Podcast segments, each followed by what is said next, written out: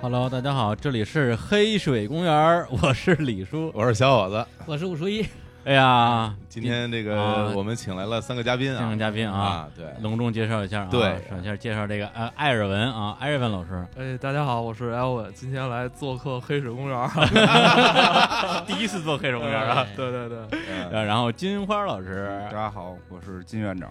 嗯然后蛋挞老师，大家好，我是他俩保镖。啊，怎么样？那个第一次到黑水公园做客，什么心情啊？今我天操，真是第一次来，我 我我操，怎么太样？好了，太好了，这嗯屋我就是怎么说呢，就是真是第一次见到这个以前老在画上看到这李叔，啊画上哎小伙 子， 李叔看着比照片上真是年轻好多，年轻20岁对是吧真是真是，啊天哪哪！行，下一句不用说了 啊。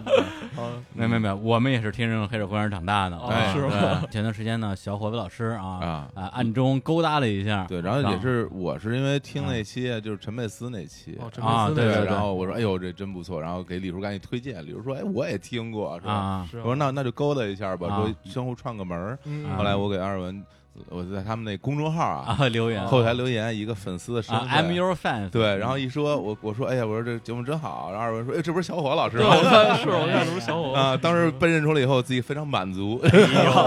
呦，这是出息啊非常满足。这么着就加了个微信嗯啊对对。然后我们聊了聊，说一起串个门儿吧。对对对对对。然后就是这个走，就什么叫什么时不我待，说说串就串，赶紧对来对对啊！对，而且我最近也是那个特地又补了一堆的黑水公园的节目，哦是嗯然后也找到了很多这大家的共鸣之处。嗯，对，比如说金花老师啊，我一我一听说我们俩很像啊。哎，对对对，我们都对是我们都是跨性别拉拉 呀， 这这这这个这个人设两个人是一样的呀哦这么回事啊，儿。真的，那没事儿走到一起了，回到家哎，还真是 那啊，可不 啊。嗯可以凑一段。嗯对，嗯然后我们那天哦就拉了个群，说大家聊点什么呢？嗯，然后呢，因为我们想啊，就这个前段时间也是听他们那个陈佩斯那个节目，是至少我是觉得特别有收获，因为嗯之前我对陈佩斯的印象真的是停留在小品的那个时代了，对，对于他的电影什么的，只有一个特别模糊的一个印象，就听了之后发现哦，可能他的那个电影代表了那个时代的那些人的一种生活状态，嗯而且我觉得特别难得的是，你们自己家里全都有各种亲戚，哦跟电影里的人的人设对都 对能对对是嗯上，是我觉得这是特别对牛逼的，对，因为我们家门头沟嘛，所以经济不是很防线有 吧？五套，五套房就是你。没没没没没，真没有。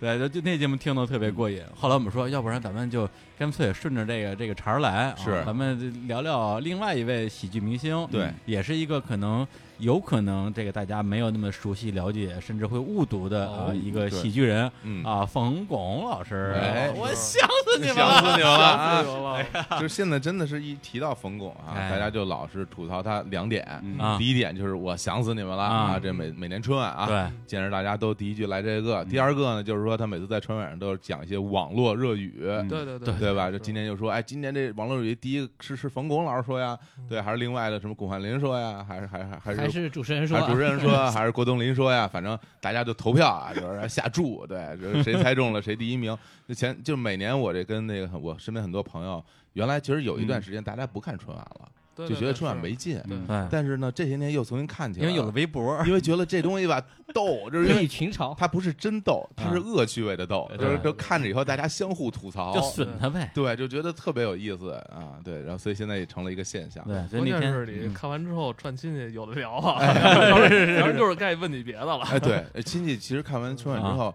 第二天很快就学会，就是头天春晚那种那种就是我们用了几年热的词儿啊了，热词儿了。见面说，哎呦，真是啊，真是太给力了，就就是这种这就这种词儿，对对这种词儿。对，而且咱们今天也是串亲戚，嗯哎，也有的聊，哎还是感谢冯巩。哎，感谢冯巩。 对，是那天那天在群里说聊冯巩，然后就一拍即合，说哎呦，大家都还挺喜欢他嗯九十年代那些电影的。嗯，对，那要不然咱们这个咱们就正式开始。哎，哎好那个要不然我先念念资料哈。哎，对对，对， 因为这这这两天做了点功课啊，嗯因为对冯巩其实不是特别了解。呵，哎现呀现人是现疯学现学现卖现学现卖哎啊！好这个啊，嗯冯巩老师啊，一九五七年生人，今年整六十，哎呦对，岁数不小啊。嗯这个相声演员啊，这不用说了啊，电影演员啊，这个汉族啊，呃，祖籍河北河间啊，原来河间是河北的，我刚知道，河间驴肉，出生于天津啊，然后呢，他有一个特别牛逼的这个这叫这叫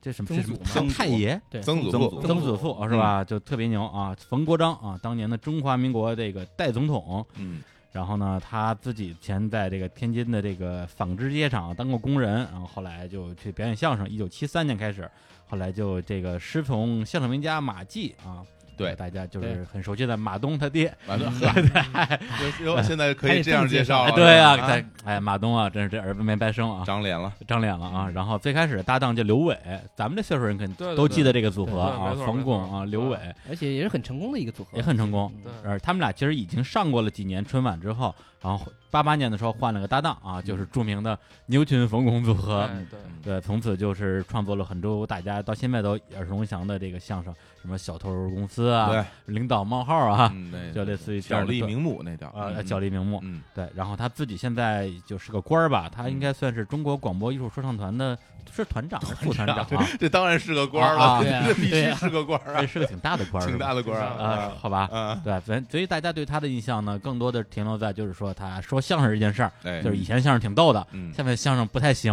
哎，呃，就嗯可能就仅此而已了嗯。然后我们因为呃，在应该就是在九十年代或者两千年之后，就看过他的一些比较知名的电影作品，里对，面最有后来名的可能涉就足影是视界了，啊，就是没事儿偷着乐，嗯是，吧？嗯这个没事儿偷着乐啊，还有一些像这个黄建新导演的作品，这个站直了别趴下嗯啊，还有这个埋埋伏啊，对，对，就是这些作品。那今天我们就可以先从他最开始的相声这块儿开始聊起，嗯，对，嗯先谈谈就是对他最开始这个人的印象吧。我觉得其实我们几个嗯其实都是啊同龄人啊对对同龄人小时候其实真的就我一知道个冯七零巩后啊就，你们嗯全是八零后。 对你，你听的都是马三立的相声。 对，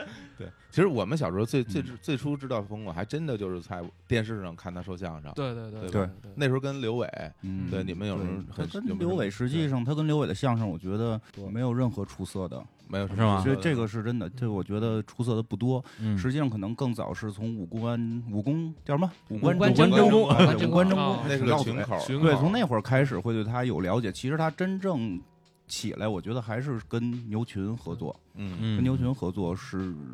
我觉得真的是达到了中国讽刺相声一个比较新的高度。哎嗯，而这且个就是，而且很很有意思的是，其实一般相声就是一捧一逗嘛，一啊头沉的那种，对，一头沉。嗯但是他的相声到后期发展的是两边是差不多的，哎，嗯那个就是所谓子的母根对这个是比比较有意思的。嗯对，因为他最初跟刘伟合作的时候呢，主要是刘伟逗逗哏他捧他来捧，嗯对，然后但是跟牛群，其实他跟牛群的相遇还是因为这影视作啊品，对对，一九跟八八年一个电视剧叫《那五》，对， 从那个从那之后，他们俩就就就搭档了，对因而且为我觉得他跟牛群合作之后，把他的很多才华才挖掘出来。是他因为在我小时候，实际上刚开始听相声，没有明确分得出捧捧逗这个这哦个区别。哦实实际上很长时间一直以为冯巩是一个。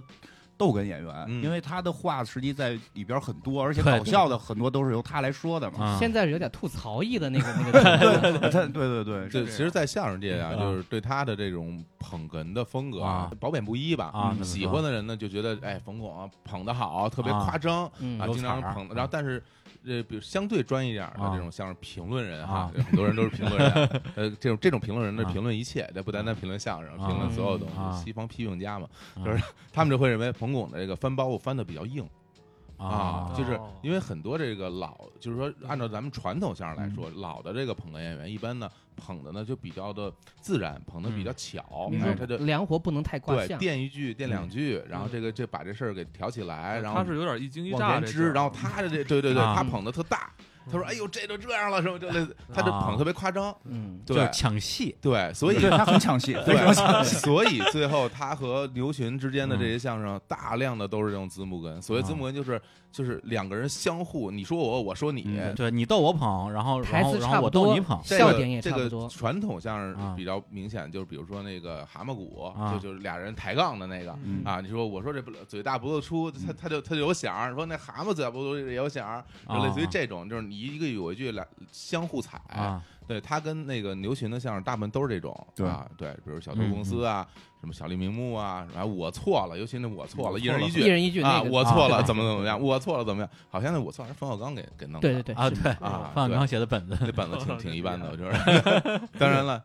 梁左的那个还是写的好，《小城公司嗯》还是嗯哎。 其实我错了，现在听也挺有意思。他因为现在这个时代不一样，是吧？你现在听那个错了很有意思。特别奇怪的角度，对吧？对咱们就说有有些人人总是匿名的给你告对告状嘛，啊我们要是感谢他们呃，对吧对？对我觉得也是那些网络上叫什么什么访客的，经常的匿名的嗯举教育报我你们也挺好。但是现在咱岁数大了，小的时候对这些事儿不会想太多，嗯所以也啊哎看不透。嗯而且捧哏这东西啊，啊它对于文化、对于观众的是有一定要求的，哎，尤其是这嗯说得对杂挂这个东西，对对它对要求对对反应很快，而且是必须要有文化积累。嗯，很多捧哏捧的巧是在于他利用了典故，对但是这个典故是呢不一定所有人都 知道，这我们所谓的黑梗对，所以就是他这个东西对于观众还有他自己，他对于双方面都是有要求的，是嗯的，所以就导致了很多人对他褒贬很分化。哎，对是，就好像其实你看，嗯不同的相声演员在不就表演同样的段子，在剧场里和在电视里，他捧的方式就不一样。在剧场里，其实经会经常会捧的一些比较黑的，或者是我们说比较臭货的就那种带话互动啊就的是那对就种，是一些比较脏的，对对对，因为因为大家老来的，天天都听，我知道你在说什么，我也知道你这人什么样儿，但是一到了嗯电视机前，上了电视，他就不敢那么捧了，嗯因为这东西吧那，是，这个让大让这个大众来听，很多人不是说相声专业的这种这种受众，嗯，嗯所以他就会显得哎，就是就大众都能听懂吧。所以很多人我们在电视里看相，就觉得没有那么逗，嗯对，，因为他也顾虑啊考虑很多方啊面。，这倒是，对你这你个觉得不逗，会有人觉得逗，哎呀， 对对 倒是这样。他就面对很多不听相声的人， 那是啊，哎，对，哎所以你，看对对他在那个舞台上，他表现的比较夸张，反而适应了电视相声的一个对一哎，个这个限制。是这个对是，吧尤其是最夸张的就是那两个弄潮儿，在台上都开开始开 始啊对时装表演了，对对是吧？说我你还脱啊，不乐我 还脱我啊，还这脱那大家就鼓掌。但对其实趴着喝着水说，你啊说你说这要再去让那会觉得这东西很尴尬。对，因为相声啊嘛是，对，是是一门舞台艺术， 讲究说学逗唱的。对，所以嗯就是我，呃，也听到一个说法，就是说这两个人其实他嗯们这个组合从一开始就是为了电视相声而生的，嗯，对，就是甚至你在电视上可能都没有看过两个人一些传统相声的一些什么柳活啊、这个点嗯贯口啊，这个点几乎就没有。这个点非常的很非常对，因为嗯他们两个基本上一上来合作就都说的是创作相声，对对对他们对很他们几乎很少说这种传统统段相子声，对都是新相声。嗯对，所以这方面其实他们俩算走的比较超前的嗯，让他们有一个继承者，啊。就是骑着大兵呃，其实大兵，这个风格对对对以以这个风格作为结束，现在又没有了。嗯，没有了，对，没对，有了。因为因为那对儿也拆了嘛， 嗯，毕是啊，毕竟创作嘛，啊对写创作啊段子还是还是需要功力的。而就嗯就是说，原来很多的这个相声演员他自己有创作能力，后来后来有有一段很小嗯段时间，有人专门是给他给人写，嗯但是后来这个又没有了。进剧场之后嗯还是因为以传统为因为主那段吧时间就是所谓他们说那叫文学相声嘛，因啊为是有梁左在后边儿对，给他们写段子，有几个人嗯后来都对搞影视了，对对，先是搞影视了，然后杨左后来人也没去世了嘛，嘛，对这块儿就更没人管了。其实还有很多故事是来自于一些小说，嗯他们会看到一个有意思的故事，哦把它把它搬成一个相声作品，一个人讲述，有有些这样的东西啊，来源。就是那个对姜昆那个《虎口遐想》，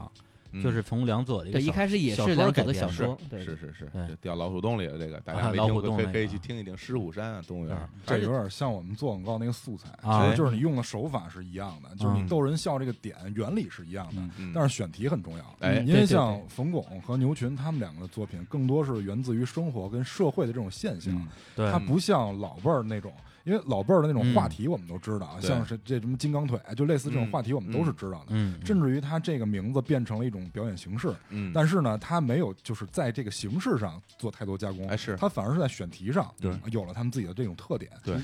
就就是对于我们刚才说，就像金花刚才说的，为什么那个段子小的时候看着没有感觉，现在看着，对吧？因为我们年纪到了，我们体对会我在说因的为一因些事儿为因为有人给咱们那个提意见了，对对，还是匿名的，我们也得匿名的一直谢谢人家， 我们默匿名的这谢个默看来谢谢，看来一直记在心里啊，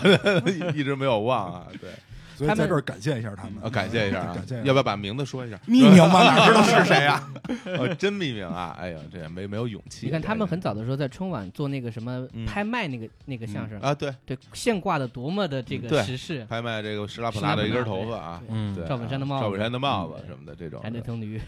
就是就是中国电影儿对吧？中国足球，对包括中国的这些文化的现象，它直接放到那个当年的这个总结来做。嗯其实这个就是说回来，现在我们听到的很多剧场，就是现在剧场相声，对我们嗯这波人听到，如果它里边拿什么七龙珠啊、什么机器 猫啊说一下，我们也会觉得特逗。对，比如《对魔兽世界》，对对对嗯哎对这对魔兽对，世界，对这个就是因为每个时代都有大家关注的东西，对嗯受众不一样。对，对对而且他这个流派本身，我觉得，比如现在也有以传统相声为主的嗯，相声演员，很多哎对对嗯，但是他们一开始一开始就就奔着这个去的，跟嗯他们这师傅有很大关系。嗯，对，因为马季啊他就是一个这种传统相声到这种所谓的新过变相渡声的中的一一个个过渡人嗯物。啊，对，对，因为马季这个人也也很神，本身他是这种这个四四大名师嗯带出来四个师傅带一个，对，就侯宝林、刘宝瑞、嗯郭启儒、郭全宝四个人带着一个徒弟，然后嗯但是他最后挂名是挂在侯宝林的这个名下嘛，嗯，对，但是他自己相当于是开创了中国从电视相声，甚至你可以说是歌颂相声、晚会相声的第一人，对，歌颂先生他的确他绝对是第一人啊，然后就带了冯巩这么一个徒弟，嗯接了他的班嘛，嗯，所以这个也是一个很有意思的点，对对，所以从这个角度来讲，冯巩在作为一个相声演员，嗯，呃，大家其实也不能嗯说他有多么的了不起啊，嗯但是他至少在创新的方面，的确是做了非常多的工作对，不过我记得他老师嗯马季，马季老师好像也当年拍过电影，啊。拍还过。还还看有过那一个《笑破情网对，嗯好像他叫什么舒怀吧，我记着，嗯好多年之后还记着。哎呦，他这我好都像没也是看过， 这我没看过了》。。嗯，冯巩好像是不是也是沿袭着他老师的这个？老这个老师告诉他，你得看你得你得拍电影，这至是，少不排斥吧嗯。然后告诉儿子，你得当主持人。嗯，这还是很听话的，都是 啊。对，嗯不过这其实我真觉得嗯，嗯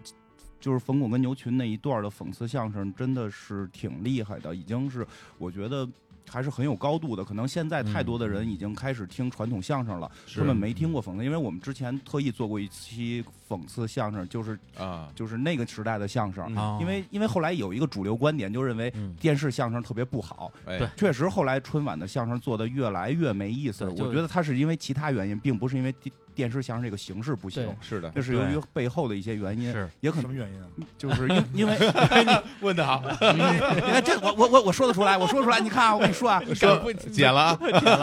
祖国富强了，没那么多可讽刺的 了。哎哎，说的说得好哎呦，真好，真好，真好。敌人不见了，对哎敌人不敌见人了，了，没有那些匿名的人了吗？对你这你这就是一段歌颂型相声，真的 特别歌颂吧，哎就是就是，但是真的就是那会儿的深度，其实你琢磨很多他的讽刺相声深度是很深的，所以我觉得后来他转到电影里边儿，实际有很多这种讽刺的东西，他是留住的。嗯，其实从这一点，我们就能看出来，就是所有的这些影视作品，包括像这种面向大众传播的影视、嗯影视作品，它其中的变化跟每个时代面对时代，是完全是结合的。嗯，那个时代它就是那样一个样子，这些对作品就能出得来，不单单是相声，对对嗯对影视作品也也有其非大量的。其实你说起来，就对啊感觉那会儿的，真不光是相声，影视作品在那会儿有过一个让人觉得心潮澎湃的是年代的，。有是有的有。那现在嗯现在是这样，对吧？啊资对源对，富就就强了跟嘛对对吧啊就跟刚才艾文说而且的，那个时代的嗯相声也好，还有电影也好，他其实他面向的是一部分人，嗯，他的这个对针对性很强。对对对，但这很重现要。在咱们做这种作品的时候，老是想我要去，下沉三到六线城市，啊我新学 的词儿，我新我新公司天天告诉我，你得你得弄快手。对，他他的目的性天呀很强，所以他就是能满足当时的那批受众，嗯让那批受众看得很你爽你说的特别对，因为那会儿可能类似于这些相声啊、电影也好，没想过给三到六线城市是去去看。你说像领导冒号这种三到六线城市人，估计根本听不懂。嗯但他们也会模仿，对他们会模仿，对但是他们实际里边的那个暗藏的梗跟讽刺，他们可能嗯嗯不太理解。换换句话说，其实那个时候传播途径是相对单一的，对因为对大家都是从电视台。嗯包括那些电那些相声都是从晚会，然对后他面向的观众，其实他不没有说所谓的我什么像现在的那种有针对性的、嗯呃分不同人群的去投放，嗯没有，我弄出来就是给所有人看，因为也没有竞因争为，大家的对因为他们他没得选，然后大家收、接收的方式也没得对选，但那个时候，对你可以发现他们每年的相声啊，会成为整个这一届春晚的一个风向标。嗯，对，就是他甚至是给春晚定调的。比如说，嗯今年我们重点要批一批什么东西，比如说哎官僚主义，哎我们是今天就说官僚主义；今年我们说假货，嗯，那我们这一项就说假货。嗯啊，它其实是有一个整个的一个背后的逻辑在里边的。有一年他们还讲过一个亚运之最，呃之最，啊嗯对吧？他就是把亚运会上的一些东西，然后变成一个呃一个一个梗，一个一个包袱，对然后把它放到相声当中。还有那年跟倪萍合作的那个《最差先生》，嗯，对吧？就尊重妇女的那个题材的那个嗯小铡刀那个对小啊小铡刀那个，是不那是？还是黄金，就是相声的一个黄金时期，是吧因为对后哎来嗯就是电视相声，它必须要注意尺度。是，但是是对于相声本身来说，它应该是雅俗共赏的，嗯它有雅，它也得有俗，嗯所以这就是为什么有文哏有打哏嘛，嗯，就是有雅也得有俗。但是是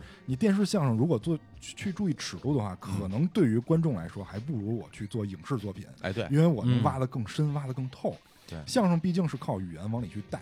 对吧？而且我还有说这儿时一长什么限制，在春晚没错儿哎，哎，我我我我我说一个，我觉得啊，我觉得这事儿是因为什么呀？就是真的是人民富强了，嗯这个电视机已经家家都有了。嗯我觉得早期的不管是电影还是相声，它真的针对的一部分知识分子，就是他对于这种就是就有趣味或者什么，对对对，有文嗯化有知识，哎，咱也不是说那个三十六线城市人民不好，但就是确实是有文化差异的嗯嗯。它针对的更多是城市人群，但是你看到后来的春晚，在大量的像这种就是下沉，嗯农村它在题材下沉，嗯下沉之后，那那个观众量大，那它嗯你想你，说这对，它电视台收到意见反馈的时候，嗯那肯定更多的是这种就是你对下沉的这种东西或嘛，者说你所以这些都市白领本来我就很难讨好，啊，对对对，我就他不讨好你嗯所以他们根本就没再也没有说对都市白领啊，就是对于城市人的这种嗯，这种作品关了，注基本真的都是农村的这种。对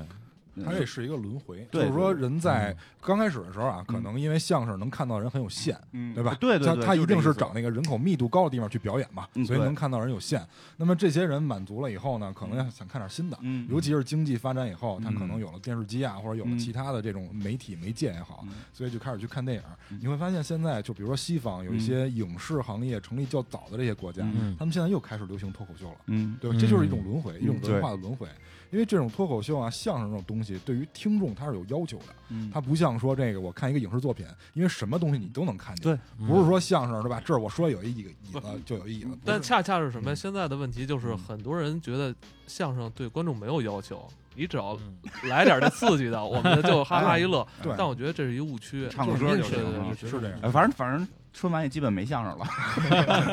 是不是几百几百人几百个人一起的群口相声？情况呃但这个对事儿，就你多说一句啊，就是那个时候到九十年代中期，他们已经感觉到危机了。嗯相声当中大量的自嘲说我们干不过小品，对，对啊吧？对自己就说自己嗯就吧就相声是不就是因行为了下沉因为了，那个时候就是这个事实，对对本是这身样啊小品就是因为在这个语言类节目里面，小品已经远远超过相声声干不过量，小品，杂技干不过魔术，嗯，对那两年的 这个，对是这样就是这是吧样，因为下沉了嘛，其实小品更容易理解，嗯或者做预设情境，相对对观众更容易更接容易受理解，包括当年那个，啊我记得侯耀文那个跟赵丽蓉老师都已经那个是小品了哈。对对对，后来分侯耀文都 都已经不不说相声，不说相声也也小品他和了行黄宏演了一个啊打打扑英克雄那个也很棒对对英雄母亲的一英天，雄母亲的一天嗯，那个还比较早啊，那个还比较早，你打扑克那个相对晚点儿了，啊对，那会儿真的相声干，而而且里那边时儿候已经是颓势那了，里边还有一个梗嘛，就是说嗯就是那个黄宏说的还是谁说的，就是啊相声干不过小品 嘛，对对对吧？对对吧？他说他说了，我出一个相声演员，对我一个小品，对 对对对对对对， 他有这个梗，就是拿哦确实这个哎是是剧情是拿名片儿对啊当做扑克牌，然后对你谁谁大谁小谁因管为谁你，想想，嗯其实因为传统相声真的有文，因为你相声就算是新相声，也是从传统文化相声嗯，来传传承下来的，它相声的要求还是挺高的。嗯像八扇八扇屏这种东西，嗯， 这都是文化，嗯对吧？你把这个背熟了，打王者荣耀你就都能厉害。小孩子你比得 了，对啊，对一吧年级小孩你打不过是吧？ 想终于啊，对不对？我刚买的，我刚买的皮肤可厉害了，火烧战船都厉害着呢，技能。这比不了，比不了， 这你比不了，他有比不了文文化要求在但这儿，所以说这个你看得到，啊，其实冯巩他们的作品在九十年代中后期一直在求变，嗯你在形式上小小铡刀、嗯，抢椅子，这已经有点包接括近那个那个坐享其成，就是他已他经在往小品上走。对所谓相声剧是吧？就是他已对经完全不说局局限于相声这种表演形式了，不对是说两个人站在这儿，其实是一走的定比较对早的，嗯对，然后他们会有采访的形式、嗯。拍卖的形式，包括时装表演，对，嗯他会很多新元素加进极去乐你弹看唱现在对冯巩极乐的弹唱啊他跟作郭品冬临一定那是个小经品典对啊 啊。对，纯郭小冬品郭冬临那真是大穿帮啊， 结结背带儿都掉了，还在那儿弹呢，还有声儿了，这摁着和弦也不一样，这家真好，狗不狗不理包子是吧？ 那那 萝卜梨包子，呃，那这不过这段特别还是流传很广的。嗯他虽然嗯对其实这对句说起来没那么逗，但大家就是记得住。嗯对这这这值得有研活究。这个东西，它还是有一个稀缺性嗯，它能演出来让大家看到。嗯，你看现在就它不是这种东西了，它嗯已经直接变成一个正常的小品故事，这些年都这样，对吧？它没有没有相声了，嗯不是现在小品都变柳活了吗？得嗯得有人得得给你唱一对个，啊对对对吧？得飙个高嗓儿，嗯那就是这就是从那红高粱模特队开 始，啊是哎全是全是这一套总路的来的。嗯讲，我觉得冯巩在他的那个年代，在这个中国的电视相声这块儿，反正嗯攀上了一个，到现在依然是一个一个巅峰吧。嗯，对，呃，但是我说一句啊，在嗯那个时候，冯巩就在演小品，他同时也在演小对品，他演过好多个那种男女之间，他和吕丽萍有一个小品，就就是九十年代末还是初，就是为嗯打一个箱子打不开，特别酷那个对。啊啊， 一个一个心里有有鬼的丈夫和他老婆之间斗来斗去，是啊好像也是冯小刚的本子。是吧？对，嗯，就是他那个时候他。呃，因为也在演影视了，所以嗯他有大量这种影视化的表演，是他是很能熟练的在舞台上表现出来的，对对，更多嗯表现对男人和女人之间那种斗平啊那种感觉。嗯对，我是二零零二年的时候，然后在我们那个报社，我们啊是做记者嘛，嗯哦当时专门做过一批相声演员的采访，包括对哎李呦金斗、陈永泉，嗯然后冯巩，呃，还有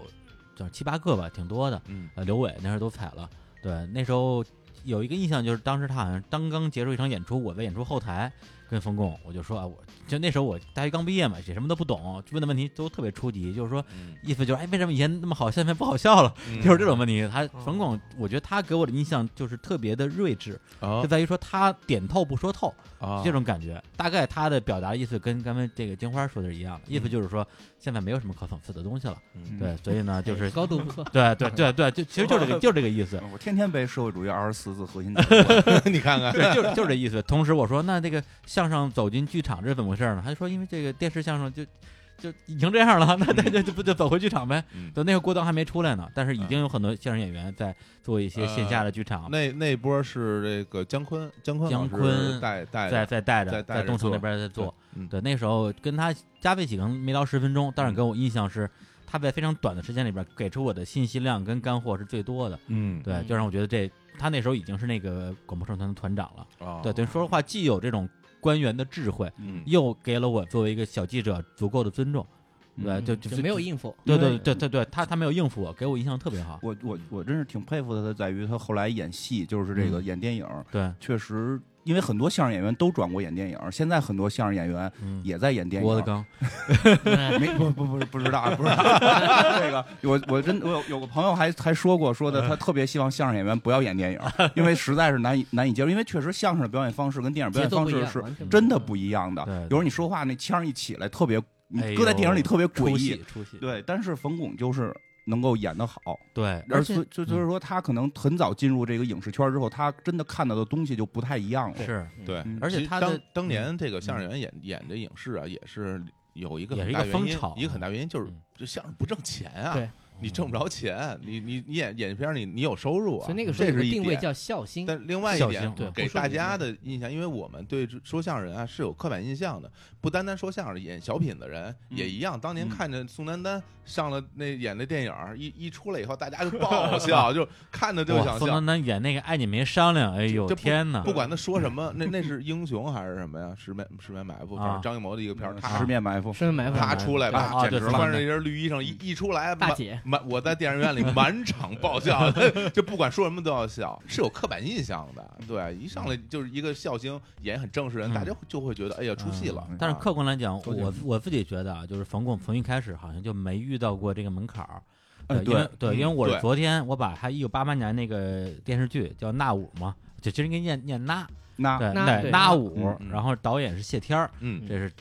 特别牛逼的一个上一代的一是个大的大名大名导。第对 四代，对，那个是我小学时候我还真看过，嗯而且他最后有一场戏是他上了一个戏台，然后台底下有他一仇人，嗯然后呢他打着那个旗子在台上演一个这个戏里边龙套，嗯他为了躲着这个这个仇人的眼光，在台上就是就就就转圈儿，然后撞撞到那个旁边的那些叫什么乐手啊，嗯撞到乐手身上了。我小时候对这个镜头印象特别深，昨天又看了一遍，还是觉得特别逗。电视剧一共就四集，对我昨天把第一集、第四集呃一头一尾看了看。第一个是觉得戏真是好戏，我到现在嗯我不会觉得无聊，嗯包括里边的女一号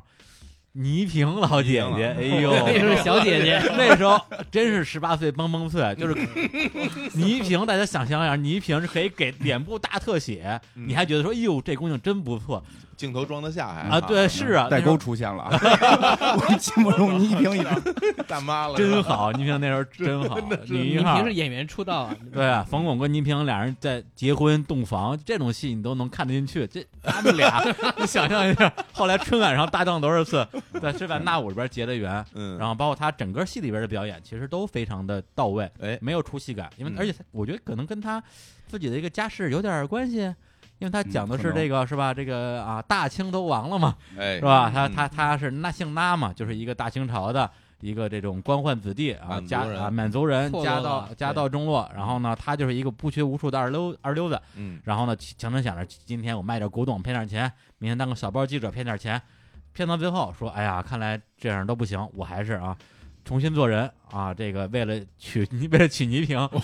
哎 然后去找工作啊，就是做个好人。嗯，结果呢，就在这个时候，就是相当于是他的那个对头恶霸，为嗯了抢倪萍，把他抓到牢里关起来了。就想做好人的时候，反而做不成了。嗯其实有点像欧亨利的小说那种感觉。呃，哎这个东西就这么以一个悲剧收场了。整个戏的最后一个镜头就是他被人从牢里放出来，以为能见到自己的哎什么奶奶吧，嗯以及他的这个刚娶的媳妇儿。你就回家发现奶奶死了，媳妇儿相当于被人抓走了嗯。他还说一个啊，然后就就结束结束了了。啊我干净利落的一个戏。那奶奶是他爷爷的二二爷房爷爷的填房，天房，对，就是就是也是一一个个特别善良的对一个老太太，劳动女青年。哎呀，就老那个 这定位啊，真是太准确啊了，是是这样，因为就是他们全家都垮了嘛，只有这个他嗯爷爷的这个二奶啊还云靠奶奶靠洗衣服去挣钱，因对为他是这个劳动人民出身嘛。，对，哎是啊就是二奶也是值得 尊敬的。这不这二奶和那二奶不不是一回这事是儿二啊，奶奶，这不是二奶。这不不一样 啊不一当然样不一啊样了，不那个是真的，真的，就虽然他那种煽情的方式有点老套，但是嗯说实话，我昨天看到最后一集的时候，一回去奶奶也没了，媳妇儿也跑了，我都有点哎受嗯我我我受不看过了那个小说，结尾会啊好一点儿。结尾嗯就是那个后来解放军来了，然后解放了，哦然后那个纳哦武在黑暗的旧社会一直都不学无术，每天瞎混，然后在解放军和这个啊新政府的帮助帮助下啊啊，终于走向了这个文坛，然后正经的当了一个这个写写东西的人，就是自食其力了。哎，新中国就是拯救了这些，啊，把鬼变成 人，对真好， 真好真好写实主义作品，对嗯对真对棒啊对，因为它本身是有原著小说的，是一个作家叫邓友梅的嗯一个小说，一九八三年的一个作品，然后在八八年改编成了这个电视剧。因为在那之前，这个冯巩他演那个相声，还跟刘伟搭档嘛，是就是上过春晚，但是并不红。嗯，这个其实他走红的第一部戏，对对对，对，而且他是因为这个戏跟牛群认识的，嗯牛对牛群牛群在里边也也演一个小角色，相当于是他媳妇儿的，他媳妇儿是一个这种这个唱戏的啊，嗯这么一个就是算是这个花魁吧，嗯戏楼里的花魁，然后他这个牛群演这个戏楼的楼主啊，嗯一个一个奸商。啊，叫贾凤楼，嗯然后相当于就是反正就坑蒙拐骗，最后就是他把冯冯贵坑的，嗯特别坏的一个人，俩人就从这儿认识了，本色演出，呃，本色演出，对对对，你就觉得特别像本色出演，其实俩人冯巩演这要没有违和感，得感谢他不去演传统相声，因为传统相声很多他是靠活，哎靠活去对带这个料。嗯还真是，有他是他嗯演的这种讽刺的这种相声，其实是更多是靠剧情，嗯所以他对对于这个就是影视作品来说，他在这里面违和感会比较少一些。对，而且也是他那时候跟刘伟搭档，其实他被刘伟压的挺厉害的，啊，对对啊对对，真对是这样因。为刘伟的这个这个逗哏，这个逗哏啊啊比较强势，刘伟是那种高音，他特声别他的嗓子又亮啊是是，然后是那个所有的节奏都得跟着他走，但其实嗯人还冯巩帅跟他节奏不太一样，啊，然后所以就就只能配着他 说，他其实这俩人的搭配其实不是特别合适，对，刘伟确实比较帅， 啊 对，确实比较帅啊那时候还挺帅的。长得挺帅，跟长跟王杰似的。嗯哎，对对对，是 不是 著名歌星王杰啊？最哎不最新一首歌曲，我我知道我是一个已经过气的歌手，大家可以去听一下。哎，不，那我里边也有牛振华有有有，对对他对演这个这个，相当于是呃冯巩的这么一个小弟，小弟啊，啊一个损友吧，嗯，呃，都不是什么好东西。因为这个后来我会发现他跟牛振华合作了挺多的，特对别特别多，多，也只有牛振正华是嗯很多。嗯对牛牛牛振华老师的演技也是非常精湛，是就他可很惜有了。天赋，他对演那种对小人物很有天赋，呃也不是说他有多懂，对吧？但是一上懂不懂身咱不知道，但确实是，就是你嗯表现出来的就活本色吧，可就能很是。活对嗯就那句话嘛，就是就是祖师爷给饭吃，就是他整个人物那个样子啊对气质、形象，嗯，就是往那儿一站，就跟那个朱时茂说说陈佩几斯千似年的，出是一吧？个，对吧对，就这个，对吧？你往那儿一站，他不用化妆，对吧？对就是他整个形象也是。对那嗯，而且从那儿我这个传下来的话，其实两条线儿，一条线儿是他碰到牛群，嗯从此在这个啊电视相声舞台上大放异彩；是另外一条线儿呢，就是说他通过这次影视表演，自己也尝到一些甜头儿吧，嗯嗯荣誉。然后那之后就哎傍上了一个 一个呃，在那个时代非常适合他这个导演啊，就是呃黄建新应该算第第第五五代代第五代嗯黄建第五新代导演西影啊，厂，黄建新老师。然后在一九九三年的时候就拍了一部就是我们大家还都挺喜欢的一个电影啊，叫《站直喽别趴下》。嗯哎，嗯哎，然后跟他一起搭戏的也是牛振华，刘振华对啊嗯对，而且在这个戏里边，因为后来张公公凭借这个戏得了一个最佳男配角奖，这个事儿特别诡异，是吧？ 特别诡异，因为他是男 主角，不，那那颁奖的这个机构肯定认为牛振华是对男对男对，男因为一牛号振华太抢戏了， 太详细对，但了，其实牛振华那个角色是个配角，对，因为想啊从从那个那个电影从一出场就是以冯巩作为主角，视觉啊，对，嗯他是作为一个主角，是就是以主主角的形式出现，来讲述他的那个经历，而且以他一开始搬进这个楼，到对最后他搬离出去，搬出去这个照那楼张，相哎，为为结尾结束对，所以他明显是主角，但是嗯最后是给他颁了一个配角奖，但是他看怎么说。对，如果是以以我们以前写新闻的说法，他这种就叫假头条，嗯啊，对，他放到头条的位置，但是他没有这个头条的重要性，啊他更多的像是一个穿针引线的一个啊嗯对观察者的身对份。对对对，对，啊，反而是这个更多的戏份是给了他的观察的对象，对，嗯所以我主觉要得是三个男演员的嗯平均戏份相对还比较平均，比较对平对，均，就是三个人斗来斗去嘛，就这嗯，样，对，但是对，但是里边主要是牛振华太出色太了，强势了。哎，这个戏因为咱们那个肯定是要重点说一下的，嗯要不给大家先讲讲剧情，好嗯，对，要不然那个呃，艾伦还是金花，我你来们金我花来大概你讲讲吧哎，啊，太久远了没事儿，我我们来补充，啊，你刚看了是吧？我刚看完， 就大概讲的就是冯巩演的这个角色，然后是一个作家、知识分子对，然后在做鞋，然后这个他突然有一天听说他分到房了，原来他住在小平房，然后突然他分到房了，说能去这个楼房里住了，非常高兴，嗯然后带着他这个媳妇儿，他媳妇儿是个。艺术家嗯，对，就是这个搞搞文艺搞的，文艺就他是搞文学的，他是搞艺术的，他们俩凑一对儿就是文艺。对，这 个是就是文艺组合呢，就嗯进了这个楼里边儿住。这第一天，传达室的这大爷就跟他说：“说嗯你小心点儿，你住的这间儿已经搬走四户了，嗯，因为你们家这邻居有点儿闹心。对，两边儿都不省 心。嗯哎然后那个这俩邻居是谁呢？一边儿是一个人事的一个一个头儿，然后啊刘干部，刘干部，刘干部长，对，呃，他负负责管人事。后来后来有说他负责管管人事的。然后另外外一边呢，就是一个无赖吧，嗯混混子，混混混的，就是牛振华演的这个，这对都都是嗯结婚有孩子的这么一个设定。对，然后他们住进去之后呢，刚开始还嗯没觉得有什么问题，就是因为这个刘干部就是跟他还挺和蔼的，还帮他对搬家。嗯结果第二天早上起来就发现家门口堆着一堆垃圾，哎，然后这个这垃圾就是牛振华他们家给扫到他们家门口的，就等于给你先来下马威。对嗯然后这个 出来之后呢，他就是反正就跟牛振华发生争执吧。嗯，然后争执之后，牛振华在这个过程中一听说他是作家，哎，哎态度一变，对对，马上觉得这还真是这样。人那会儿劳动人民还是比较这个佩服有文化的人嘛，就马上就态度变了，哎跟他有这 大个记者啊，哎对对帮对帮我们对写对写对稿子啊，对，就是就是这这种种态度了。然后后来，嗯，其实整个电影我觉得没有一个说特别明确的一个核心的矛盾点，是一直说的一矛个。盾就是左右邻居之对间不和。对，他是吧邻居之间不和，但然后并冯巩在中间夹着，对吧？就对，是然后他们等于讲什么呀？就是实际上是牛振华和这个呃刘干部这两个人之间是有矛盾，对但争是暗 斗，嗯对，但是他们俩呢是中间呢是这个三三户嘛，三个门嘛，中间这个门是冯巩他们家住。嗯，说都说这个是前沿阵 地，就所以对， 三八 线，所以两边都是既拉拢又打击，嗯所以他嗯在这里边就是把这个那个心态吧，知识分子的这种这个懦弱就表现出来了。比如牛振华去他们家嗯 啊，说说说一堆事儿，然后跑了之后，嗯这个冯巩就站在门里边骂，然后他媳妇儿开门就赶紧关 上，说这个内部矛盾别关着关着门骂，不能开门骂，，对你不能开门开骂门。听见了对对就，对，包括这个，因为它里边儿它讲的比较，我觉得细节做的比较好，像它没有说去突出这么一个一个核心点一直去打，而是很多小事儿对就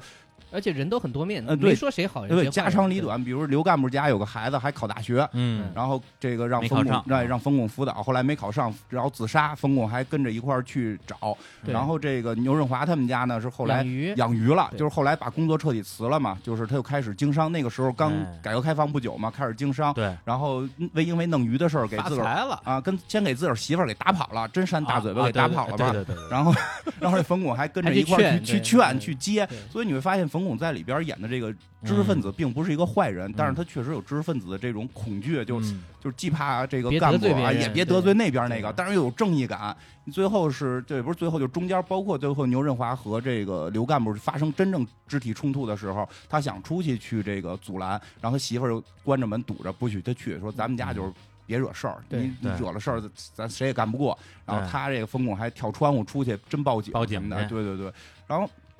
在后来比较有意思的是什么？就是牛振华这家就慢慢慢慢这生意做起来了，对然后还雇了一女秘书，对，大瞿颖，二十一岁的曲颖对真嫩啊，又又来太好了，又嘎嘣脆了，我这个觉得太好了，超漂亮，，超漂亮！就我小时候很喜哎特欢别她好，看。我小时候非常喜欢她。呃对我我特意算了算岁数，啊， 二十一啊，哎呀上大学，然后这个，然后这个，这个刘干部家想抓这个，就是刘刘干部会心里边不舒服呀，就是说你这嗯举个，报，对对我想举报他，为么？什么？因为他一个一个臭流氓，凭什么现在发财了？这社会到底是什么状态？我对这种对对一直听话努这个好好在组织内部好好干工部作，为什么挣的没他多嘛？然后不他是想挣的还没曲颖多啊、呢对，，挣的没曲颖多，还说挣的没曲颖多， 因为让他他让他女儿去打他那边消息了，卧底，卧底底去 卧底，然后卧底之后，就这回他并不是把一个人彻底写坏，因为牛振华这个人不坏，他看这个他就是混，哎，对他就是混。对，刘干部这个女儿过来帮他们家也收拾鱼什么的，对他就特高兴，还给他买送衣服哎还送他衣服对。然后送他衣服之后回去，这刘干部就就急了嘛，说你怎么能拿敌人的衣服嘛？对然后他妈还还关心他是不是你让人给那什么办了啊？对对啊，对啊，因为一看就是马宁是一个混蛋嘛嗯，但实际上他。就是很这个人写的很真实，他没那么混。包括就是他对瞿颖还说过一句话，说这要不是朋友的女儿，我就给弄 了。 但咱是有有有义气，咱不能弄朋友的女儿。是个哎江湖人，他江湖对对对，然后还后是来有有规矩的啊，后来这个刘干部他女儿还为这事儿赌气嘛，特意去医院呃去去医院验了医一院下验是不是处女，回来给他爸看，就是就是这些细节设计的都真的非常在那个对时代非常时就代是人物的多样性和他的成长性，对对对里你边就全把都堵有着他啊们了。家门口骂，对，所有牛振华知道之后堵他们家门口骂，然后连那个邻居都说：“哎呦，那是他们女儿吗？怎么就是对吧？”他对他骂刘干部说：“对对你怎么这么对你女儿？” 对对，就对很有意思。然后到最后的时候，这个牛振华开始越做越大嘛，开始贴告示，希望大家能帮他去收鱼，他是卖鱼的嘛。嗯，然后这个全楼人都去了，就对刘干部和冯巩这这作家没去，对这作家是清高嘛，我、哎对嗯我不去挣这种钱，我就好好写作。然后这刘干部是想去，他这一直是敌对嘛，对对 不对好意思去。对对，国共不两立啊， 对，但是后来刘干部想去，然后啊就说怎么办？说这个孩子他舅舅是这个管水库的，啊，管水库的，咱们也国国共也可以合作， 然后就派他舅舅先去那边去找嗯牛润华，然后谈下来什么的。牛润华这人也比较愣，就就嗯直接就接了，特然高后还兴啊，特高兴，还跟他这对冯巩利益是非常敏对，感还跟的还跟冯巩说这事儿，然后冯巩就因为知道是刘干部他们家亲戚嘛，还点这个牛振华呢嗯啊，说你想没想过他怎么知道你们家缺鱼的？反正牛振华这人啊就啊就混不吝，也无所无谓，所谓，无所谓，管他我挣钱就行，对对爱怎么对知道怎么知道。所以牛振华这个后来越做越大之后呢，最后就是他决定要。搬一个新楼，自己买了个楼，搬新楼、嗯就是公司搬到新楼，他还住在这儿，然后他准备对办一个这个庆祝的这么一个饭局，啊，对，他就把这个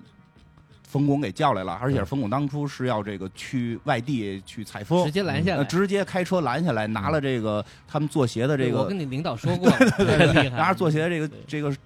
证明嘛，就是说嗯啊你可以给你放假了，然后去参加这个，这这这点我觉得特别棒，就是。当冯巩进去的时候，他觉得他跟牛振华应该是关系更近一点，啊结果发现刘干部也坐在里边，就是一个势不两立的哎人也坐在里边。嗯然后牛振华就还介绍啊，你知道那个水库是谁介绍的吗？这是刘干部介绍的。咱们这就是打打和和，咱们还是人民内部的问题。哎现在咱们是最后团结什么的，所以结果当你以为这一切变得很好的时候，哎，哎就对，最后是最后是牛振华想要冯巩家的房子，但是那但段不是特但特别厉对害，但不是强抢啊，对对对，嗯他并不是强抢，他是他买了一套更好的对，给冯跟巩。他换，其实这个人是有良心的，嗯，但是这个人的所有手段都是这个无赖手段。对，就然后冯巩跟他媳妇儿去看了新房，特别高兴。啊，然后回来之后，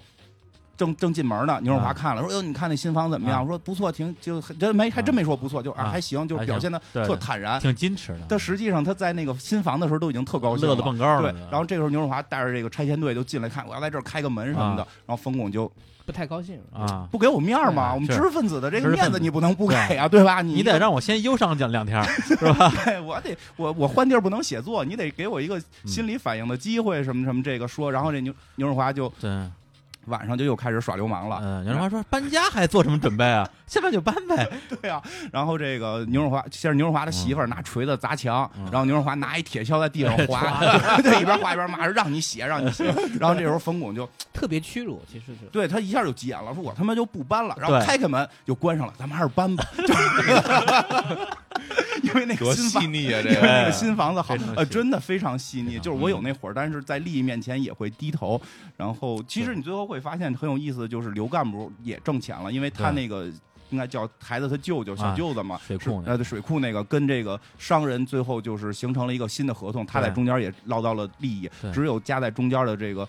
这个矜持的假装也不是，他是真矜持的， 真矜矜持的，矜持了一部，部戏，最后实在帮不住了，其实就走了。换走了，换了房，换走嘛，跟他那个搞艺术的媳妇儿，啊，所以这到这儿就是结束嘛。对最后只对是他们说拍了张合影对，对就到这儿结束。我觉得，嗯，黄建新的片子真的是会有很多深层含义在里边嗯的。就刚才其实这三家关系，一个是就是官当官的啊干部，那一会儿的干部，啊一个是知识分文知识分知识子，分子，一个是这草个。根吧，或者你说是呃嗯对，就有点草根，然后经商的这种，最后下海，最后最后你会发现，只有知识分子是尴尬的。对，就然后最后有哎个呀细节就是他们准备合影，然后三脚架倒 了，就那一瞬间，其实那张照片是歪的。对对对，哦，嗯，对，所以我觉得这个片子我自己看完之后会比较喜欢，在于说这个片子它应该是冯巩演的所有片子里边儿，呃，整体的基调最温的一部，它里边儿没有什么特别大的那种这种特别强的戏剧戏剧冲突就，一对对它对嗯也没有它也没有那么逗，因为它演的很多片儿都里边儿都有很多笑料在里边，没有那些那没有那些那么对，多嗯也没有那些东西。但是，但是他我觉得作为一个，呃，我可以说，比如说由这个文学作品改编嗯出来的电影之外，他是我觉得是非常理想的呈现了那个年代的这几类人的真实的一个状态。对，对包括刚才我提到每个人的多样性、多样性跟对成长性。对，因为刚开始看的时候会觉得牛振华那是一个反面，嗯对但，后来发现他真的不是反面，他心地是善良的。嗯，这里边刘干部开始也有过一些表现，好像要送他礼什么的，嗯你会感觉刘干部可能也是个坏人，或者是、啊对中但间后来你发现他对也不是中。间有段时间就就一开始特想抽牛振华，后来觉得哎大哥还不错啊，然后就特想抽楼干部，后来觉得这大这大大哥其实也还行。哎就是我就特这种别感觉我特别喜欢这这这个片儿里边嗯就是那顿饭局，就是那顿饭局，在他带着冯巩林上去的时候，就牛振华原来有一堆嗯小流氓小弟，嗯特别高兴，也要跟着上上去吃饭，说嗯咱咱们哥们儿发了得上去吃嗯嗯嗯。牛荣华说今儿你们不能去，给他一笔钱，说你们去别的地儿吃哎。今儿来都是有头有脸儿的，就是你会发现就是。没有起来的那堆流氓也会被起来的这些商人所抛弃，嗯然后商人是想往上去的，对而往上去的时候，要这个借助这些人，呃，对，借助了知识分子，最后跟刘干部他们形成了一个合营，然后知识分子只是换到了一套房走，对，就所以从这角度来讲的话，你说牛振华是男一号也没错儿，对，但是你真觉得这个戏里边把这个知识分子的这种，嗯在那个时代尴尬，他是最尴尬的。他干部的尴尬是尴尬在。为什么你嗯你一个这个臭流氓，你要挣的比我多，对吧嗯？但是你会发现他最后是有办法，他有权利啊，他吧对他最后是有办法，也可以活得很好的。嗯对牛振华这种就是破罐破摔，但我可以在这个嗯新时代，我可以让这个下边的人能上来是有这个通道跟机会的嗯。只有这个知识分子嗯他的矜持，他是左右都不行对，这个让他非常尴对尬。其尴尬，我觉得嗯堪比许知远。嗯。哎呀，这个当刘干嗯部跟那牛振华合作的时候，他一嗯定一定想去问刘干部，你为什么不愤怒？ 是吧对，这其实是一样的。呃，是就是是是挺有就是当时那个对眼神就是这样，对，就是知识分子在这个时代巨变之中无法适应的这种尴尬嗯，跟焦虑感。嗯他但是什么都看得明白，但他无能为力，对吧？对就是嗯他矜持嘛，对但是矜也持但是也有一个好处，代表知识分子媳妇儿漂亮嘛，就是里边最后最漂亮对对对的对媳妇儿，这个戏可能就没再往后哎，他演。媳妇那演那他媳妇那演员真真不错，而且那那演员他演的戏特别少，嗯我专门去刨了刨，是吗？他啊就为了正经演过的戏就就是正经戏就两个，嗯一个是厉害啊，对啊，就是就是还有些就是豆瓣上连评分都没有，就啊没什么人看过的。嗯，嘎嘣脆吗？ 一部就一部就是这站着罗别趴下，哎一个就是冯小刚那版的电影《手机》，嗯他演的是那个葛优的第一个媳妇儿，啊，对于文娟儿，对，就是是就这俩戏那。女他的也挺漂亮，啊正他本身是中戏的一个老师，嗯所以以教学为主，非常啊对，正经片儿讲过这两个，嗯，但实际上真好看啊，实实际上我觉这得嗯张璐，那个叫就是瞿颖那个角色，嗯也代表了可能新时代知识分子连漂亮姑娘都混不上。哎哎，你瞅瞅其实我看这可能跟你们看的不太一样哎，呦，哟，因为我可能那个比你们年轻 啊，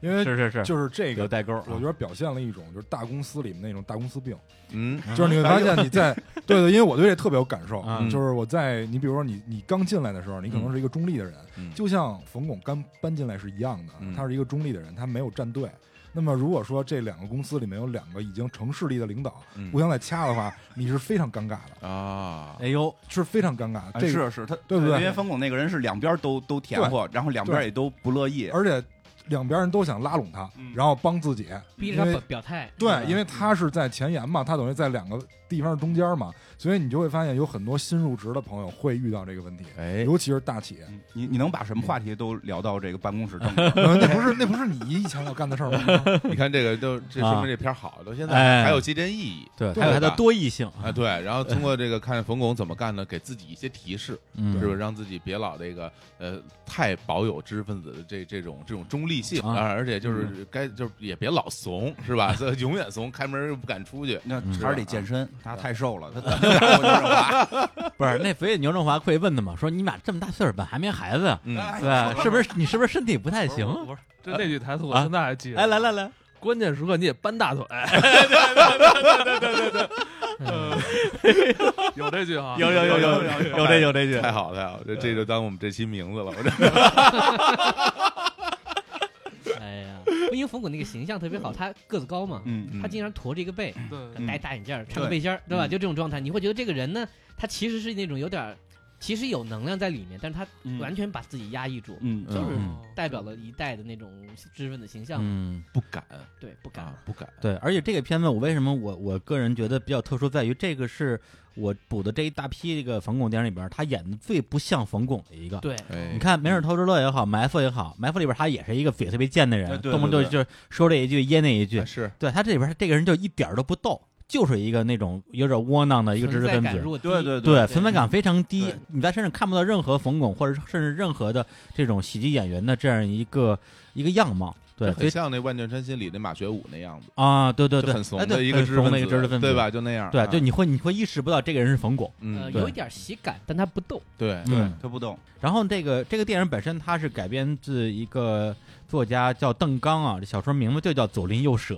嗯，对吧，就是就是非常这个说明了它整个一个剧情的一个架构。然后同时还有一个电影是根据他的小说改编的，小说名字叫做《远东浪荡》，然后电影名字叫《狂吻俄罗斯》。哎呦，这也冯是巩主也是演冯巩这演，冯哥也是冯牛巩演振的华也是对男二号，，对对对啊，是吧？对，但但是这片儿我没看过，我不演的他们对我是我不知道去你们有没有印象演的他们去俄罗斯那种就就是倒货，对啊？啊泡洋妞是当吗年？不是不没是有当啊年不是有一句话啊啊不是什么都跟洋妞连上都，当年不是有句话啊说谁谁去去俄罗斯倒腾凉鞋发财了嗯，对对对，哎，讲的就是这么一故事啊但是留下一个词儿叫哈拉少，哎，哈拉少啥意思？思啊？就是那个 Good 俄罗斯里边就是好好啊，啊然后这哈位拉少这里边有一句经典台词啊，冯巩说的，什啊么这位大娘哈拉少，什么这位姑娘哈拉少，他就把中国东西啊卖到俄罗斯跟人家吆喝，但是嗯也是反映了这种边境贸易时候嗯那会儿这个正火，对，然后对嗯一个社会现状，另外一个就是两国不同文化这种冲突。嗯对，然后里边还一俄罗斯人什么就特别壮，然后说他说你这么嗯瘦你不行，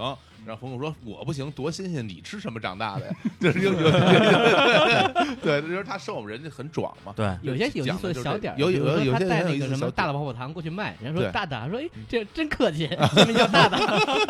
就是占便宜嘛。对对对对，讲的就是这这么一故对事。，这片儿跟那个嗯做生意的故事站着别发》是前后脚嘛，一个嗯九三，一个九四。嗯对，这电影导演本身叫徐庆东，他主要是拍电视剧的，嗯，电后影来的拍了《少重案六组》，啊，是吧？对嗯对我我不知道这片本身拍的怎么样啊。这片儿本身还行就还就是行还吧。行啊故事也没有什么特别可以玩味的地方，就正常讲一个人对吧，来到俄罗斯，然后经历一些事儿，嗯对朋友抛弃他，然后有他的爱情，对，有了跟一个洋妞儿，还是有洋妞儿啊！你这么一说，是 有狂吻俄罗斯吗啊是有是？有没洋妞你吻谁去啊？真是那姑那姑娘叫什么名儿来？忘了，反正就什么卡莎什么还是卡秋莎的一就个，反一个正类名类称类似于对对对类似于对这么一名字吧。他资助人家去呃那个莫斯科学芭蕾，嗯是个好人，就这么一个这么一个故事啊嗯，对，那你说黄建新的话，那就不得不提这个他和冯巩在九七年啊，他主演，然后黄建新、杨亚洲，嗯这是杨亚洲出现了，哎对他们俩联合执导一个电影啊，叫《埋伏》，哎，这电影真真是好电影儿，到嗯本现身到对现在在我们这一代人里啊边，应该都是大家就是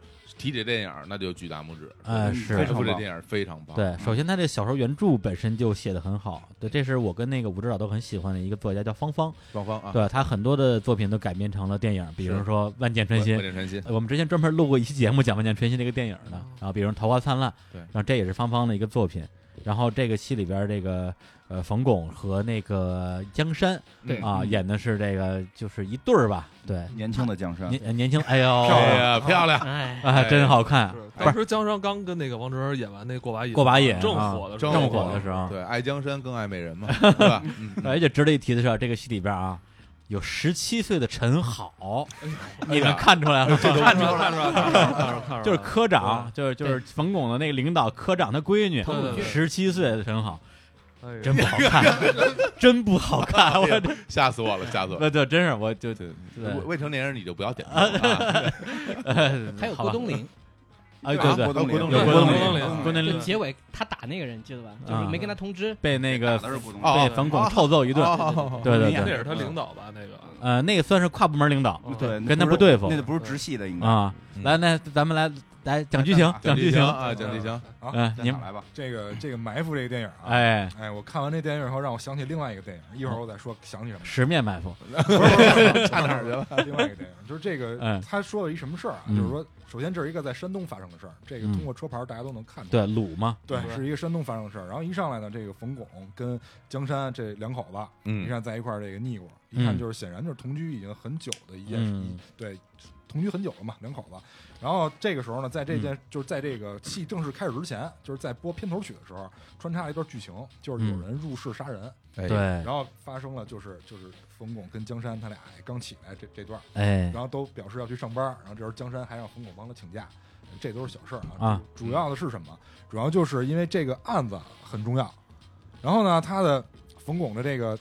同事在楼底下叫他说：“赶紧来上班来，对赶紧来上班来。他领导科”长对，他的那个科长田科长，哎，然后在楼底下叫他来上班。他们这个去上班以后呢，就被这个警察哎叫走，说要配合做一些任务，但他们那个用的词儿叫有一些任务，要做一些任务。对这警察跟他们说呢，说最近啊，这社会治安不太好啊、有人被杀嗯了，是，说咱们呢能不能配合警察这边一起来查案？说你们怎么配合呢？就是去盯梢，嗯，这个他们盯好像梢是呃普通的工人是吧？我记得是对嗯船厂的工他人，们是保卫科的，保卫科的嗯，对